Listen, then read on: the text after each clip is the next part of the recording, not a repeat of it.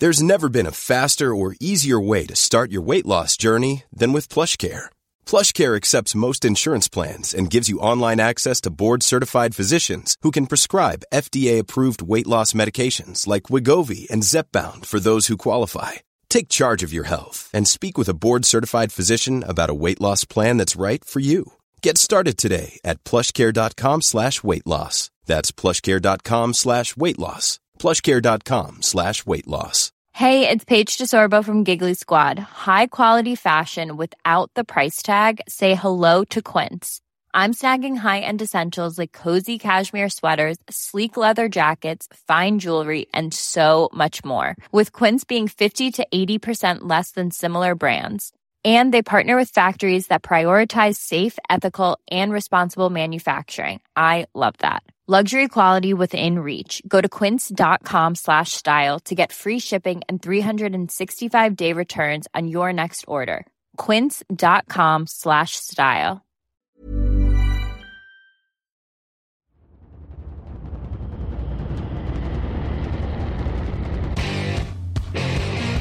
What time is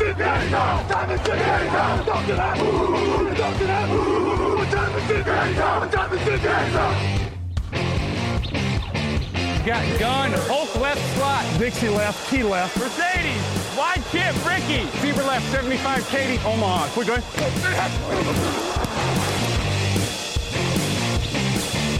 Last play of the game. Who's going to win it? Luck rolling out to the right. Dumps it up to Donnie Avery. Good!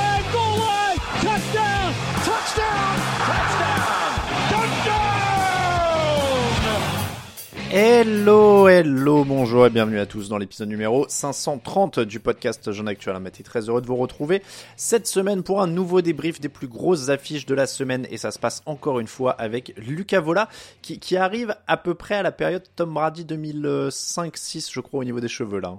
J'allais dire, tu parles capillairement. Ouais, ouais, je, je, ça pousse, ça pousse. Et heureusement que c'est un podcast euh, et, et, et pas une émission où on peut me voir. En effet, tu... non mais je sais plus c'est en quelle année. Tu sais qu'il avait les cheveux un peu, non peut-être 2012 où il avait vraiment, tu sais, la belle crinière quoi. Là, ça commence, euh, ça, ça, commence à envoyer euh, sévère.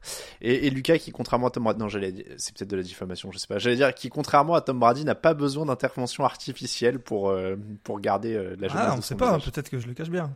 Ah peut-être. Bon, non, non. très bien, très bien. Bon, Lucas, ça va, très, tout va bien? Ça va bien, tout va, tout va très bien. Je, je suis, j'ai hâte. On va parler de trois matchs euh, sympas. Alors, je dis pas que c'est pas comme ça toutes les semaines, mais c'est vrai que là, pour le coup, on a, on a trois matchs plutôt, plutôt euh, qui ont été agréables à suivre. Et puis on a varié les plaisirs quand même au niveau des, au niveau des équipes. Oui, surtout. Et puis c'est vrai qu'il y a des semaines où on parlait de, de un petit peu de d'équipes qui allaient moins bien et qui étaient c'était surprenant, mais forcément du coup on parlait de matchs qui étaient un peu moins sympas. Là, Mhm. c'est que des équipes qui vont bien ou presque, donc euh, c'était plutôt pas mal à regarder. C'est- je dis ça parce que je me suis fait la remarque en préparant, je me suis dit quand même, on- la plupart du temps, même si évidemment il y a des équipes qui reviennent, on fait quand même attention de changer un petit peu au milieu de la saison, de revenir sur certaines équipes, de varier un peu les thèmes, etc. Et je me disais des fois quand tu regardes en fait certains, euh, enfin les, les sites qui parlent de foot ou quoi que ce soit, souvent c'est quand même que les mêmes équipes de haut de tableau dont on parle en fait. Et si on était un peu bourrin, on pourrait titrer sur les Rams, les Buccaneers, les Packers euh, et les Chiefs et les Bills toutes les semaines quoi. Ouais, mais c'est sympa de ta part, c'est parce que tu sais que je fais que le lundi, donc tu veux me faire parler un peu d'autres équipes que En toujours plus. les mêmes. En plus, non, mais c'est vrai que même pour nous, je veux dire, on, se dit, euh, si on parlait de ça tout le temps, euh, enfin, faut bien tourner un petit peu. Là, on arrive euh, en huitième semaine, on est, on arrive dans le cœur de la saison là, donc euh, c'est vrai que c'est bien d'avoir des nouvelles histoires aussi qui, émergent. Et en tête de ces histoires, les Vikings 36, les Cardinals euh, 34 pardon, et les Cardinals 26. Les Vikings qui ont désormais le deuxième meilleur bilan de la ligue à égalité avec les Bills, juste derrière les Eagles. On va pas se mentir, c'est dur de savoir quoi faire de cette équipe. C'est peut-être aussi pour ça qu'on n'en avait pas parlé avant et qu'on les a laissés tranquillement monter jusqu'à 6-1. Euh, parce qu'ils ont gagné, mais ils se sont aussi pas mal compliqué la tâche. Dans les matchs d'avant, mais aussi dans ce match-là. Il a fallu que leur défense réussisse de gros stops en fin de match pour maintenir leur avantage. Zadarius Smith a été un des héros du soir avec trois sacs. Leur kicker a raté un extra point qui leur aurait donné deux possessions d'avance, donc ça a laissé un petit peu Arizona dans le match. Ils ont perdu un fumble alors qu'ils avaient un ballon pour prendre le large, donc c'est toujours un peu comme ça avec Minnesota. Euh, c'est bien, et puis ça pourrait être mieux, c'est bien, et puis ça pourrait être mieux. Est-ce que c'est une bonne équipe, Lucas? Est-ce que tu as confiance en cette équipe de Minnesota maintenant avec ce bilan de 6-1 Oula, il y a deux questions. Est-ce que c'est une bonne équipe? Oui. Est-ce que j'ai confiance? Je sais pas. je sais pas, mais oui, c'est une bonne équipe. Intrinsèquement, déjà, c'est une équipe qui est, qui est pétrie de talent euh, des deux côtés du, des deux côtés du terrain. Euh, tu as cité quelques noms, euh, forcément Justin Jefferson, Dalvin Cook. Donc forcément, voilà, même, même en attaque, il y, a, de très bons joueurs. Donc c'est une, une, une, très bonne équipe même. C'est même une très bonne équipe. Mm. Est-ce qu'on a confiance? Je pense pas tout à fait, même si forcément, ça fait, tu l'as dit, 6 victoires de suite. Je crois qu'ils sont à 6 victoires et 5 victoires de suite, quelque chose comme mm. ça. Mm. Euh, donc ça, commence à être une constante. On le dit, on le répète chaque semaine. Quand euh, une équipe elle gagne un petit peu à l'arraché, on se dit euh, c'est pas forcément de la chance, mais c'est euh, quelque chose qui a bien tourné en sa faveur sur ce match-là ou sur les deux les deux matchs-là. Quand ça commence à faire 6, 7, 8 semaines comme on le voit là, ça devient plus forcément de la chance ou, ou, de la réussite, mais ça devient quelque chose qu'ils sont capables de faire et de bien faire. Alors oui, ils se font peur, mais j'ai envie de dire, imaginons qu'ils fassent un match complet imaginons qu'ils soient bons euh, sur tout, tout il n'y a pas beaucoup d'équipes qui, peuvent, qui, mm. peuvent rivaliser avec eux du coup. Parce que franchement quand ils sont bons ils sont très bons. Alors c'est vrai qu'ils ont des trous d'air L'avantage par rapport à, aux, années précédentes, c'est que ces trous d'air les, les plombent pas, là où avant euh, ils étaient plombés ou ils étaient plombés par les fins de match. Ils arrivent à, à réussir, notamment avec un bon play calling. On, on en parlera peut-être, mais voilà. Est-ce que j'ai confiance? Pas encore tout à fait quand euh, la montagne va s'élever, comme on dit, et que l'air va se rarifier et que ça va être de plus en plus dur. Mais c'est une très bonne équipe, oui. Après, on n'est pas euh, évidemment total, on, on, vit pas l'instant totalement en étant totalement imperméable par rapport à nos impressions du passé. Je dis ça pourquoi? Parce que depuis le début de la saison, il y a aussi ce truc de dire ah bah les Vikings c'est toujours les Vikings. On est habitué à ces dernières années où il y avait des hauts et des bas. Des fois ils étaient brillants, des fois ils l'étaient moins. Et donc c'est dur de se couper de ce sentiment-là des années précédentes. Mais au bout de 5 victoires de suite et de 6 au total, comme tu le disais, t'es quand même obligé de dire un peu la même chose qu'on a dit pour les Giants, je trouve, les, dernières semaines. C'était de dire, bah, au début, on disait oui, euh, ils gagnent au raccro, etc. Mais au bout d'un moment, comme tu le dis, quand ça fait cinq fois de suite, bon, bah, il faut quand même dire qu'il y a un nouveau coach, Kevin O'Connell, qu'il euh, trouve des moyens de gagner et que, en effet, par le passé, ils auraient trouvé moyen de gagner puis de perdre, de gagner puis de perdre, et là, ils ne font que gagner. Donc on peut quand même leur rendre ça. Euh, et, après, c'est ce que tu disais. Oui, il y a aussi du, changement. Quel, changement, toi, tu vois dans les choix de jeu? Les choix de jeu, bah, Kevin O'Connell, euh, il était, il était là pour ça. On le savait que ça allait être offensivement, qu'il était censé apporter quelque chose. Euh, là où Mike Zimmer était plutôt euh, sur du, sur du défensif. On avait peur d'ailleurs que la défense en pâtisse un petit peu. C'est pas forcément le cas. Mais en tout cas, Kevin O'Connell, il arrive et il montre que, que sur ce côté-là du ballon, il est très bon. Justin Jefferson a, a, des, a beaucoup de louanges envers lui et surtout, moi je vois des, très bonnes gestions, notamment dans la red zone, euh, dans les 20 derniers yards adverses. Euh, ils font ils font plusieurs voyages et très régulièrement. Alors j'ai pas la statistique en tête, euh, mais je sais qu'à un moment dans le match, ils étaient à 5 voyages dans la dans la red zone, 5 passages dans la red zone pour 4 touchdowns quand on le sait, quand on voit d'autres équipes qui ont beaucoup de difficultés dans ces 20 derniers yards, euh, et on sait que c'est un endroit qui est très compliqué, mais qui est un endroit qui est crucial, c'est pas pour rien qu'on appelle ça la zone rouge euh, des deux côtés du terrain. Quand on arrive à être bon là, déjà, il y a une grosse partie de l'attaque qui est faite. Euh, alors bien sûr, il faut y arriver, mais quand on a Adam Thielen, quand on a Kirk Cousins qui est pour le coup qui est bon, quand on a des, un, un bon jeu au sol, on y arrive relativement souvent dans ces 20 derniers yards entre guillemets. Euh, je dis pas que c'est facile bien entendu, mais c'est là que le cœur du jeu se fait et j'ai trouvé les appels de jeu très bons. Il y a un touchdown de, de je crois que c'est pas Dalvin Cook, mais c'est euh, le, running back remplaçant euh, qui est très bon sur un draw. J'ai trouvé ça, j'ai trouvé ça très très intelligemment joué. Il manquerait peut-être un peu plus de présence de Jefferson dans cette red zone justement. Est-ce que c'est vraiment le, receveur adéquat pour ce genre de situation? Pas forcément, j'ai pas l'impression. Il peut le devenir, il est encore jeune. Il manque peut-être ça pour que ça devienne une, attaque quasiment inarrêtable dans la red zone, mais c'est déjà très bien. Je me permets même de te reprendre, ils étaient à 5 sur 5 hein, dans la red zone officiellement euh, sur ce match. 6 bah, sur 13 sur les troisièmes tentatives aussi, donc ça euh, c'est quand même euh, du solide et ça prouve qu'en effet ils sont, ils sont très bien gérés. Ce qu'on va attendre maintenant, comme on le disait un petit peu, c'est un match où peut-être ils pas domine mais maîtrise, j'ai envie de dire, de bout en bout. Euh, là, après, mais après, encore une fois, hein, il faut leur remettre ça. La défense, par exemple, est opportuniste. Il y a trois ballons perdus par les, par les Cardinals, ils capitalisent là-dessus.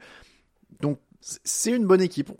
On a du mal à le dire. Moi, je te dis, j'ai du mal à m'enthousiasmer parce que voilà, mais, mais comme tu dis, en fait, ils sont solides, ils ont un effectif qui est complet, ils sont bien plus complets puisque la, la mesure première en NFL c'est la division. Ils ont l'effectif le plus complet de leur division devant Green Bay largement. Oui, quand on prend la division, ils, ont le meilleur effectif. Après, on peut pas avoir passé plusieurs années en disant oui, c'est une équipe qui a pas fort, qui reflète pas forcément leur bilan. Ouais, mais le mm. bilan, c'est le bilan NFL et on peut pas, on peut pas aller contre. Certes, ils sont pas mauvais, mais ils perdent.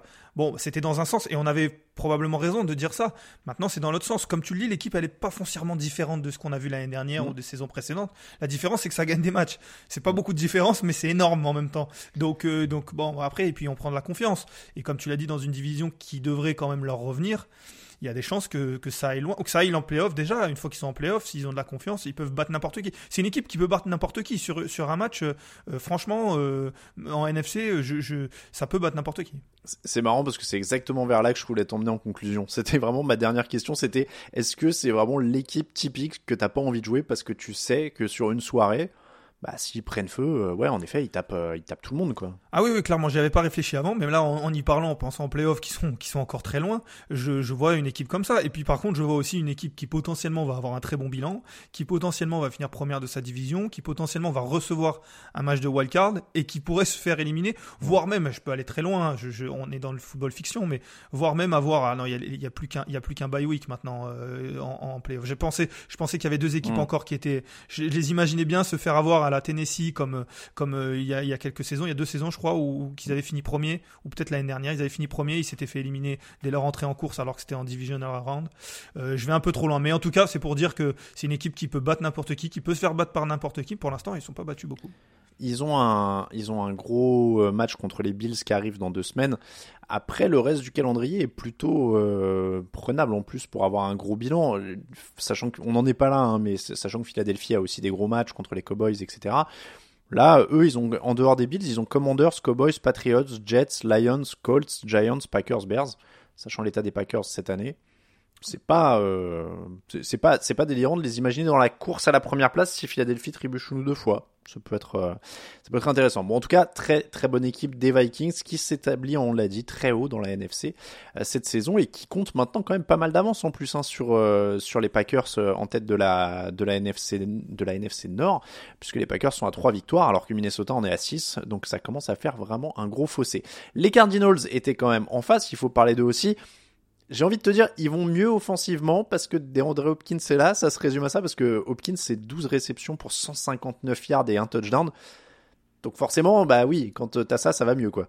Oui, oui, clairement. Clairement, l'équipe a, a pas changé dans sa physionomie. Simplement, on a rajouté un joueur euh, top, euh, mettez top 5, top 3, top 1, comme vous voulez, mais en mm. tout cas, c'est un joueur à sa position, bien entendu. C'est un joueur incroyable, on l'a vu. Euh, il a eu une, un jour pour un match pour revenir un petit peu. On l'avait, on l'avait senti monter en puissance. Là, il est, il est complètement en puissance. Tu as, as, donné les statistiques. Il y a ce touchdown que j'encourage tout le monde à aller voir d'une main de la main gauche qui, est, qui est incroyable, que vous avez certainement vu si vous êtes sur les réseaux. donc, c'est, voilà, c'est vrai que ça, aide cette attaque à, monter d'un cran. Maintenant, elle ne change pas euh, foncièrement, il y a toujours les mêmes défauts. Donc c'est vrai que c'est une équipe euh, qui peut être spectaculaire avec ce joueur-là, mais bon, on le voit, euh, ils prennent ils prennent 34 points, c'est compliqué. Alors ils ont un peu de cœur, Kyler Murray tente des choses, mais c'est encore limité. Mmh. Ouais, comme tu dis, il y a toujours les problèmes de la ligne. Il y a 4 sacs sur Murray. La ligne offensive était privée de beaucoup de monde, mais au bout d'un moment, tu es aussi censé trouver des solutions de coaching. Il n'y a pas de jeu au sol, ils perdent 3 ballons. Donc oui, en fait, la différence, c'est euh, DeAndre Hopkins. Euh, là, leur meilleur coureur sur le match, c'est euh, Kyler Murray. Donc, euh, bon. Rondell Moore hein, aussi d'ailleurs, euh, qui a un bel apport. Est-ce qu'il bénéficie peut-être de l'air qui apporte un peu DeAndre Hopkins?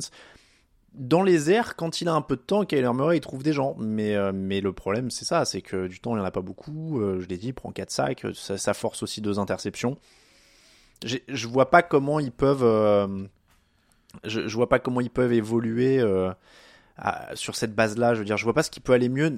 Je disais la ligne offensive, mais ils sont en difficulté sur la ligne défensive aussi. Ils prennent 6 yards par course, donc à partir du moment où ils sont dominés comme ça dans les tranchées, je vois pas comment ça peut s'améliorer rapidement en fait cette, cette saison. Ouais, c'est ce que j'allais dire. Tu as parlé beaucoup de l'attaque et a raison, mais il y a cette défense-là aussi qui prend, euh, je l'ai dit, 34 points, qui, qui, prend plus de 100 yards euh, au sol par euh, Dalvin Cook, euh, ce qui les empêche de, de, de, revenir à des moments clés. Euh, comme tu l'as dit, les, les lignes, c'est vraiment, la, vraiment un gros point noir des deux côtés du, du terrain À partir de là, ça devient compliqué, malgré le talent que, cette équipe-là peut avoir des deux côtés, ça devient très, très difficile. Seahawks 27, Giants 13, match très serré jusqu'au début du dernier quart. Il y avait 13-13 dans le dernier quart-temps. Puis Seattle a dynamité le match avec un long touchdown de Tyler Lockett, avec un touchdown de Kenneth Walker, et ça fait 27-13 un petit match offensif pour les deux équipes, mais Seattle a les playmakers qui, fait la, qui ont fait la différence et un meilleur quarterback. Est-ce que je peux résumer ça à ça? Playmaker plus quarterback était côté euh, Seattle. Ouais, c'est un bon résumé, c'est un bon résumé, même si euh, non, même pas, même si, mais ça a été un bon match. Je parlais des bons matchs tout à l'heure en introduction. Euh, il y avait certes pas beaucoup de points, certes c'était deux équipes qui sur le papier gagnaient, mais est-ce qu'on était encore convaincus? J'ai trouvé que c'était un très bon match. Il y avait de la défense, il y avait de l'attaque qui essayait d'être meilleure. Franchement, j'ai beaucoup apprécié regarder ce match-là. Maintenant, en effet, euh, sur ce match, euh, et en général, Gino Smith est meilleur que, que, Daniel Jones, ça s'est vu. J'ai envie de dire que Pete Carroll a été meilleur aussi que Brian Dabble, qui il a fait une petite, une petite leçon euh, aux, rookies, et ça aussi, ça, ça, joue. À partir de là, en effet, Seattle a, fait la différence avec des joueurs en plus, notamment dans les airs, comme Tyler Lockett et Metcalf. C'est sûr que ça, fait une grosse différence et ça fait l'écart qu'on a vu. Gino Smith, 23 sur 34, 212 yards, 2 touchdowns, qui continue sa, belle saison. Il domine pas, mais il est suffisamment bon. Il trouve, on l'a dit, Lockett, Melcalf, ça fait un touchdown. Kenneth Walker qui trouve une brèche, ça fait un touchdown. Et puis, quand même, leur défense, qui continue de progresser. 5 sacs, 2 fumbles recouverts. Il y a beaucoup de jeunes joueurs. Là, ils ont bien coupé les, les Giants de leur force. Tu parlais de coaching. Bah, ils ont un jeu au sol, les Giants, qui est réduit à 2,8 yards par course. Et là, derrière, c'est très compliqué. Oui, alors c'est sûr que ça, quand on voit qu'ils ont encaissé 13 points face aux Giants, ça va pas paraître comme une défense incroyable. On le sait, les mm. Giants marquent pas énormément de points. C'est pas grâce à l'attaque qu'ils gagnent euh, leur match. Donc là, les réduire à 13 points, c'est pas un exploit. Mais quand on regarde un petit peu ce match-là, comme tu l'as dit, ils ont euh, réduit euh, la force principale de l'équipe adverse, et ce qui est déjà très fort parce que il n'y a pas beaucoup de gens qui avaient réussi à réduire le jeu au sol des Giants. Et ils ont rendu la, vie très compliquée à notamment Saquon Barkley. T'as donné la statistique. Il y a eu, il y a eu 5 sacs en plus sur euh, sur Daniel Jones. Donc c'est vrai que notamment cette ligne défensive, elle a été elle a été très bonne et elle a rendu euh, elle a rendu la vie la vie très compliquée, ce qui a permis euh, aux, Seahawks d'être devant. Alors oui, il y a ce touchdown parce qu'il y a un fumble très très loin dans le terrain, en tout cas très près de la propre, leur propre zone d'embut. Et donc du coup, ça donne presque 7 points faciles entre guillemets. Il y a aucun point facile, mais mais cette défense là, elle a été elle a été très bonne quasiment du début à la fin de ce match. Est-ce que les Giants, du coup, découvrent leurs limites euh, quand euh, Barclay est contenu? Daniel Jones a 4 sur 14 sur les passes de plus de 10 yards dans les airs. Euh, voilà, on, sait ce qu'on a avec Daniel Jones. Il, fait illusion par moment, ça gagne. Il y a des fois des fiches de stats un peu flatteuses, j'ai envie de dire. Mais on est d'accord qu'on voit, quand, dès que Barclay est limité, que Jones, c'est une solution de transition. Oui, bah c'est sûr que c'est en effet pas euh, pas la, solution, euh, la première solution euh, dans, dans, dans cette attaque-là. Et quand en effet l'option numéro 1, qui est le jeu au sol, est, est éliminée, ça devient compliqué. Maintenant, j'ai un petit peu, euh, j'ai un, petit peu été interrogé parce que euh, Saquon Barclay court sa première course euh, assez tard. Je crois que c'est dès la, c'est la deuxième série offensive, voire même la troisième. Je voudrais pas dire de bêtises, mais en tout cas, on, aurait pu imaginer que qu'il allait courir euh, rapidement. Et puis après, la différence, elle se fait là où, dans les moments très importants où la pièce basculait du côté des Giants parce qu'il faisait les, les bons choix et il faisait les bons jeux. Là, il y a 20-13, si je me trompe pas, il y a un punt que, que les Giants récupèrent et, et perdent euh, sur, un, sur un fumble, le deuxième de, de ce match-là, euh, alors qu'ils avaient l'opportunité éventuellement de, de, faire un drive et d'égaliser, on était encore loin. Mais là, c'est voilà, ça les tue, ça les empêche de revenir définitivement, et c'est des pertes de balles que faisaient pas les Giants dans des moments comme ça, et voire même c'est des pertes de balles que les Giants provoquaient. Là, ils ont vu la différence. Pour moi, c'est ça la différence entre une défaite et une victoire pour cette équipe-là tu parlais du, euh, des passes. En effet, la première course de Saquon Barclay, c'est sur la première action de leur troisième offensive. Ouais, voilà, c'est bien ce que. Et, et, on parlait de la défense de, de Seattle. Les trois premiers drives des, des Giants, c'est des three and out. Il n'y euh, a, y a, aucun first down sur les trois premiers drives pour, euh, pour New York. Donc ça, ça montre aussi quand même la, la, qualité de la prestation défensive de Seattle sur ce moment-là. Et puis on parlait de, de coach. on parle beaucoup de Brian Dabble comme coach de l'année il y a Pete Carroll qui commence à avoir un petit. Euh, un petit... Tu, tu, fais déjà un petit teaser de l'émission de oh, preview de la semaine 9. autant pour moi. Non, non, mais t'as raison. On, on, va, on va faire les trophées de la semaine dans l'émission preview de cette semaine. Et en effet, au niveau des coachs, euh, je pense que Brian Dabble aurait été, été l'ultra favori euh, au moment où on, avant ce match. Tu vois, on aurait fait l'émission des trophées de mi-saison où on aurait dit coach de l'année Brian Dabble. Là, avec des Seahawks à 5-3, des Giants à 6-2 et Pete Carroll qui vient de battre Brian Dabble, mais il y aura peut-être un débat dans l'émission. Bah, pour être honnête, c'est vrai que Brian Dabble, euh, ça apparaissait comme, euh, comme l'évidence avant ce match-là. Pete Carroll, j'avoue ne jamais trop y avoir pensé. Puis c'est en lisant des Mhm. articles ce matin que ça commence à en parler. Je me disais, mais c'est vrai que c'est pas tout à fait, c'est pas tout à fait illogique. Bah. Euh, en fait, il est là depuis tellement longtemps, il a déjà eu tellement de succès. C'est un peu le, le syndrome Bill Belichick. On se dit, bon, oui, il est là, il fait, c'est normal que son équipe gagne. Mais en fait, quand on y, re- on y repense, on se dit, euh, il est en train de faire du très bon travail. Je sais même pas s'il a déjà été coach de l'année, Pete Carroll, en fait. C'est pas une stat euh, que j'ai préparée. Eh bien, je, je sais pas non plus, mais je vais continuer à parler pour te faire gagner du temps. Pour, C'est euh, très gentil, c'est très gentil. C'est vrai qu'il y a 10 ans, quand on enregistrait le podcast, j'avais pas d'ordinateur devant les yeux. Maintenant, en effet, je peux. Non, il a pas été euh, élu coach de l'année, euh, Pete Carroll. Alors, on en est loin, mais pourquoi pas Pourquoi pas Est-ce que d'ailleurs, à ce niveau-là, pour finir sur ces deux équipes, est-ce qu'on peut quand même dire, même si le bilan est inférieur aujourd'hui, puisque 5-3 pour Seattle, 6-2 pour les Giants, Seattle semble quand même avoir un effectif plus complet et plus équilibré.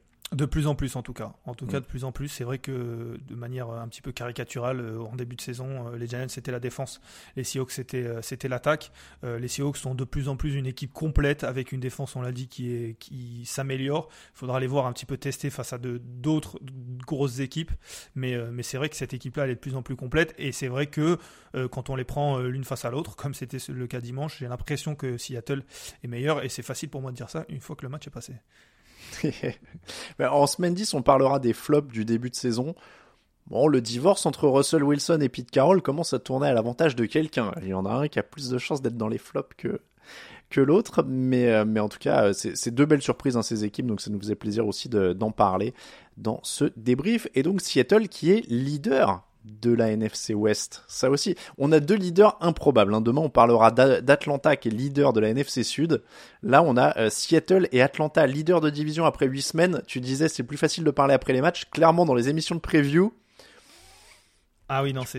je suis pas sûr qu'on aurait parié aucun des deux. hein. Je pense qu'il faut vraiment pas ressortir la, la pastille. Je pense qu'il faut l'enterrer Oh. la pastille Seahawks. Euh, il faut l'enterrer à, tout jamais ou la sortir pour pour rigoler. Mais mais c'est vrai Ah que bah, moi, je, ouais, je pense qu'on pourra mettre, tu sais, on met les émissions rétro le samedi maintenant. Je pense que, en fait, dès la fin de cette saison, on pourra mettre en rétro la preview des Seahawks de cette année. Hein. c'est que, tout ce qui euh, tout, tout- l'exemple même de, de, de nous. Ah ouais, moi je vais pas me cacher, je pense que que ce soit Seattle comme Atlanta, dans les previews, je dois les annoncer comme euh, prétendants au premier choix de la draft. Hein. Clair et net. Dois pas être loin de ça. Les Rams 14, 49ers 31. Les Rams ont démarré correctement. Ils menaient 7-0 après le premier quart. 14-10 à la pause pour eux. Et puis plus rien en seconde mi-temps. Les Niners ont marqué trois fois après la pause pour l'emporter 31-14. L'homme du match, c'est forcément Christian McCaffrey. 11e joueur avec un touchdown à la passe au sol et à la réception. La troisième fois depuis la fusion NFL-AFL et la première fois depuis 2005. Tu sais qui? Je l'ai lu. La Damian Tomlinson? Ladenian Tomlinson, le grand Ladenian Tomlinson. Est-ce que Kyle Shanahan a trouvé l'outil idéal, le joueur de ses rêves? Ah, on n'est pas loin. On n'est pas loin. Mm. C'est vrai que là, on parlait de mariage. euh, on n'est pas loin d'un mariage parfait pour l'instant. Alors après, il suffit que McCaffrey se blesse la semaine prochaine pour que tout soit réduit à un néant. Mais euh, Ce qui n'est pas exclu à San ce qui est Francisco, pas exclu à San Francisco et, et de la part de Christian McCaffrey aussi. Oui. c'est vrai que là, pour le coup, les chances ne sont pas trop de leur côté. Ceci étant dit, euh, en effet, il y a eu un petit match la semaine dernière, euh, un peu de, de reprise entre guillemets d'acclimatation. C'était difficile d'être performant. Euh, là, c'est vrai que on voit tout le potentiel de, de Christian McCaffrey dans cette attaque de, de Kyle Shanahan. Alors oui, il y a cette passe là. Bon, il va pas certainement pas lancer des passes euh, de touchdown de 40 yards tout- toutes les toutes les semaines. Donc c'est presque ça, c'est la cerise sur le gâteau. Mais on parle de tout le reste. Je crois que si on enlève cette passe là, il y a, il y a 150 yards euh, au moins de derrière la ligne de scrimmage, euh, Ouais. que ce soit à la réception ou, ou à, ou à la course. C'est quelque chose.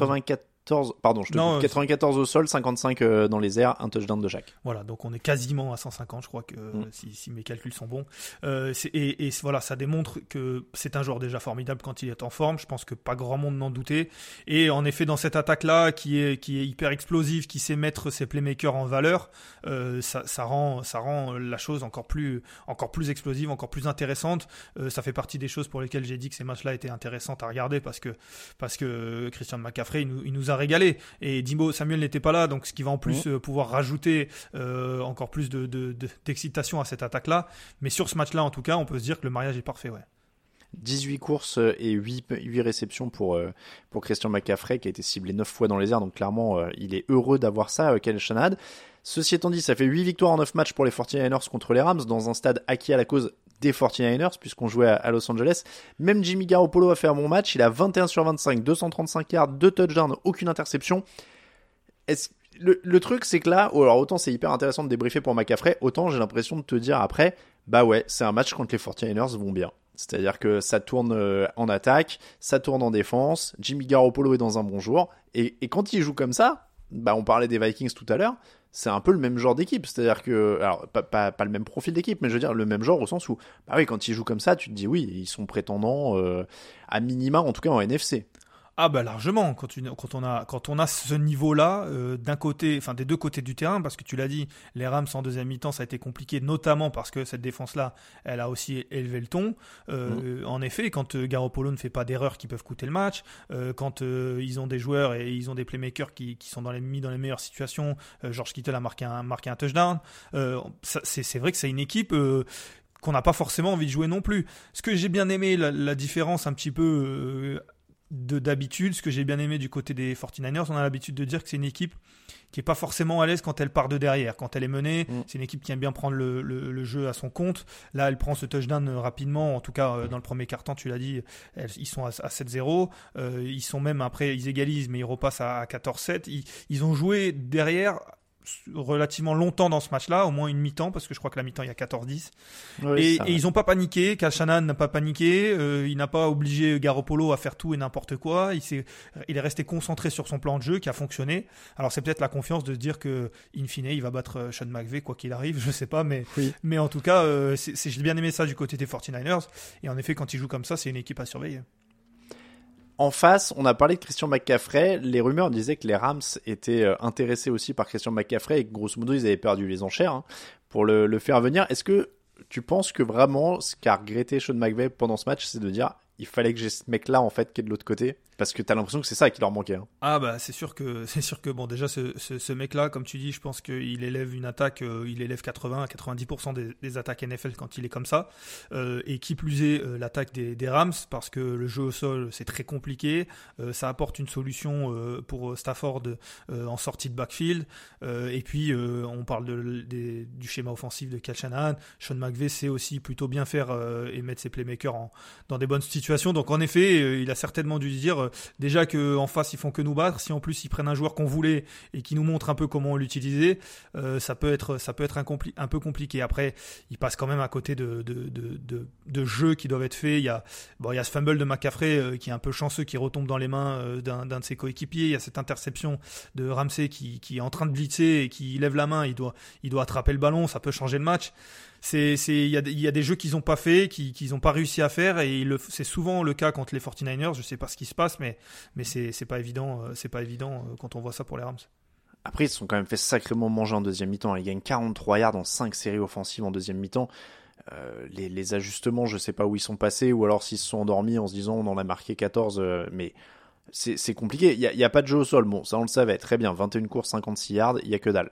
Mais 43 euh, yards dans 5 séries offensives, quand t'as quand même euh, Cooper Cup, Allen Robinson, euh, même Tyler Higby, ils ont réussi à en tirer des choses par le passé. Là, t'as un Matthew Stafford qui termine à 187 yards. C'est inquiétant parce que je vois pas vraiment les axes de progrès. on, a l'impression de chercher. J'ai l'impression que ça commence à ressembler aux Buccaneers où on dit souvent oui, mais ils ont la qualité, ou ils ont le coaching, etc. Et ça va bien finir par se débloquer, mais le fait est que ça se débloque quand même pas vraiment. Euh, Stafford, il a un seul match à plus de 300 yards cette saison. Et, et, ça tourne pas beaucoup quoi. Non et puis et puis euh, en effet euh, il y a des coups d'éclat de temps en temps mais ils sont de ils sont rares premièrement mm. et puis ensuite ils sont noyés au milieu de, de, quand même un niveau de jeu moyen depuis le début de la saison. Mm. Oui il y a eu des victoires oui ils en ont trois. Ils sont pas largués complètement parce que j'ai l'impression que en NFC et même en NFL général, euh, personne n'est largué complètement. Mais, euh, c'est vrai que euh, c'est inquiétant parce qu'on voit pas, comme tu l'as dit exactement, il n'y a, a pas de progression, il n'y a pas des choses qui nous font dire si ça va, ça va aller mieux, on voit ce qu'on a vu l'année dernière. Non, il y a, toujours des stars, il y a toujours de, très bons joueurs qui de temps en temps vont faire des coups d'éclat, mais pour l'instant, il n'y y a pas une équipe, il n'y a pas l'équipe qu'on a vue l'année dernière les stats de Stafford sont inquiétantes. Enfin, en tout cas, elles sont significatives, je trouve, sur le coup, parce que 7 touchdowns pour 8 interceptions en 8 matchs, quoi. pour un joueur de, de son standing, c'est quand même, euh, c'est quand même très très faible, quoi. Ouais, et puis je, je regardais le, le calendrier là euh, devant moi. euh, il va falloir aller chercher les Seahawks. Alors l'avantage qu'ils ont, euh, c'est qu'ils vont les, ils vont les jouer deux fois encore. De ce que je, de ce que je voyais ça. Est-ce que c'est un avantage ou pas? Parce que c'est vrai que à, à l'heure actuelle, un match Seahawks, Seahawks Rams, est-ce qu'on pencherait pas plutôt vers, vers les Seahawks? Bah, Donc c'est Les, tu par- les Seahawks et les Niners, du coup, qui sont un match devant eux avec le tiebreaker. Ah Oui, parce qu'ils les ont battus deux fois du coup déjà. oui. Donc donc oui, après il y a, y, a y a des matchs contre Tampa Bay. Alors c'est deux équipes malades, donc euh, laquelle sera la moins malade? Je sais C'est ce que c'est ce que j'allais te dire. En plus, ce sera l'affiche de la semaine, hein, probablement dans l'émission preview, parce que mine de rien, c'est quand même les deux derniers champions. Oui.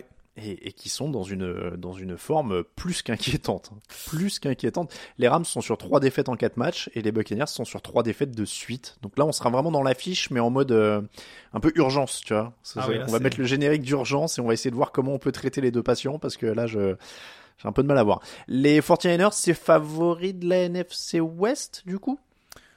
Ouh, après tout ce qu'on vient de dire sur les Seahawks, euh, je, je, j'ai- Mais on a aussi, on a aussi dit que les Niners, là, quand ils jouent comme ça, c'est quasiment, euh, ils Ouais, peuvent taquiner n'importe qui. Ouais, mais les Niners, ils jouent pas comme ça depuis le début de la saison. Il y a plus de constance euh, du côté des Seahawks euh, que du côté des Niners. hein. En tout cas, euh, on voit plus de choses régulièrement semaine après semaine du côté de, de Seattle, cette saison en tout cas.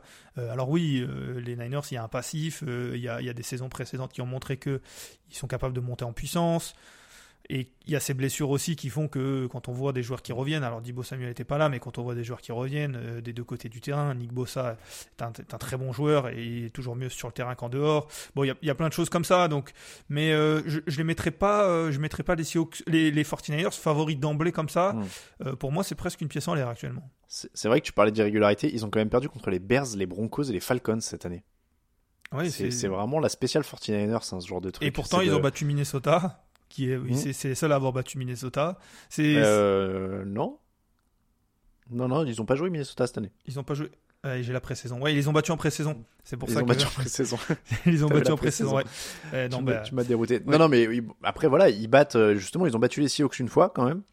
Euh, deux fois les Rams, une fois les Panthers. Mais c'est vrai que ces défaites contre les, les Falcons, les Bears et les Broncos, elles font un peu tâche, donc t'as du mal à, à les situer. Bon, il reste quand même beaucoup, beaucoup de chemin à faire pour ces équipes. Et c'est comme ça qu'on va boucler notre euh, débrief des trois principales affiches. Évidemment, je vous rappelle que vous nous retrouvez demain pour les... Il reste quoi? Il reste 11 matchs à débriefer. Ce sera avec Raphaël Masmejean et euh, Grégory Richard. Merci beaucoup, Lucas. bah, toujours un plaisir. C'est donc la fin de l'épisode 530. On se retrouve, je l'ai dit, demain pour le débrief, le surlendemain pour la preview. Enfin, vous avez l'habitude de tout ça, la draft, le rétro, etc., etc. Merci beaucoup tout le monde, merci beaucoup Lucas. Euh, Vous avez l'habitude pour les réseaux sociaux, le site c'est tdactu.com. Je vous dis à demain. Ciao, ciao.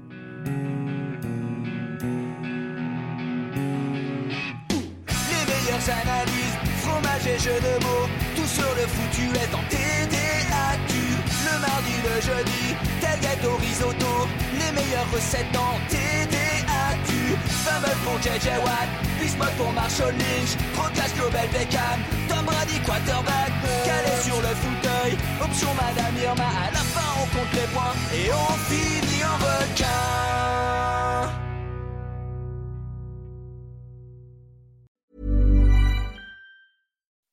When you make decisions for your company, you look for the no-brainers. If you have a lot of mailing to do, stamps.com is the ultimate no-brainer. Use the stamps.com mobile app to mail everything you need to keep your business running with up to 89% off USPS and UPS. Make the same no-brainer decision as over 1 million other businesses with stamps.com. Use code PROGRAM for a special offer. That's stamps.com, code PROGRAM.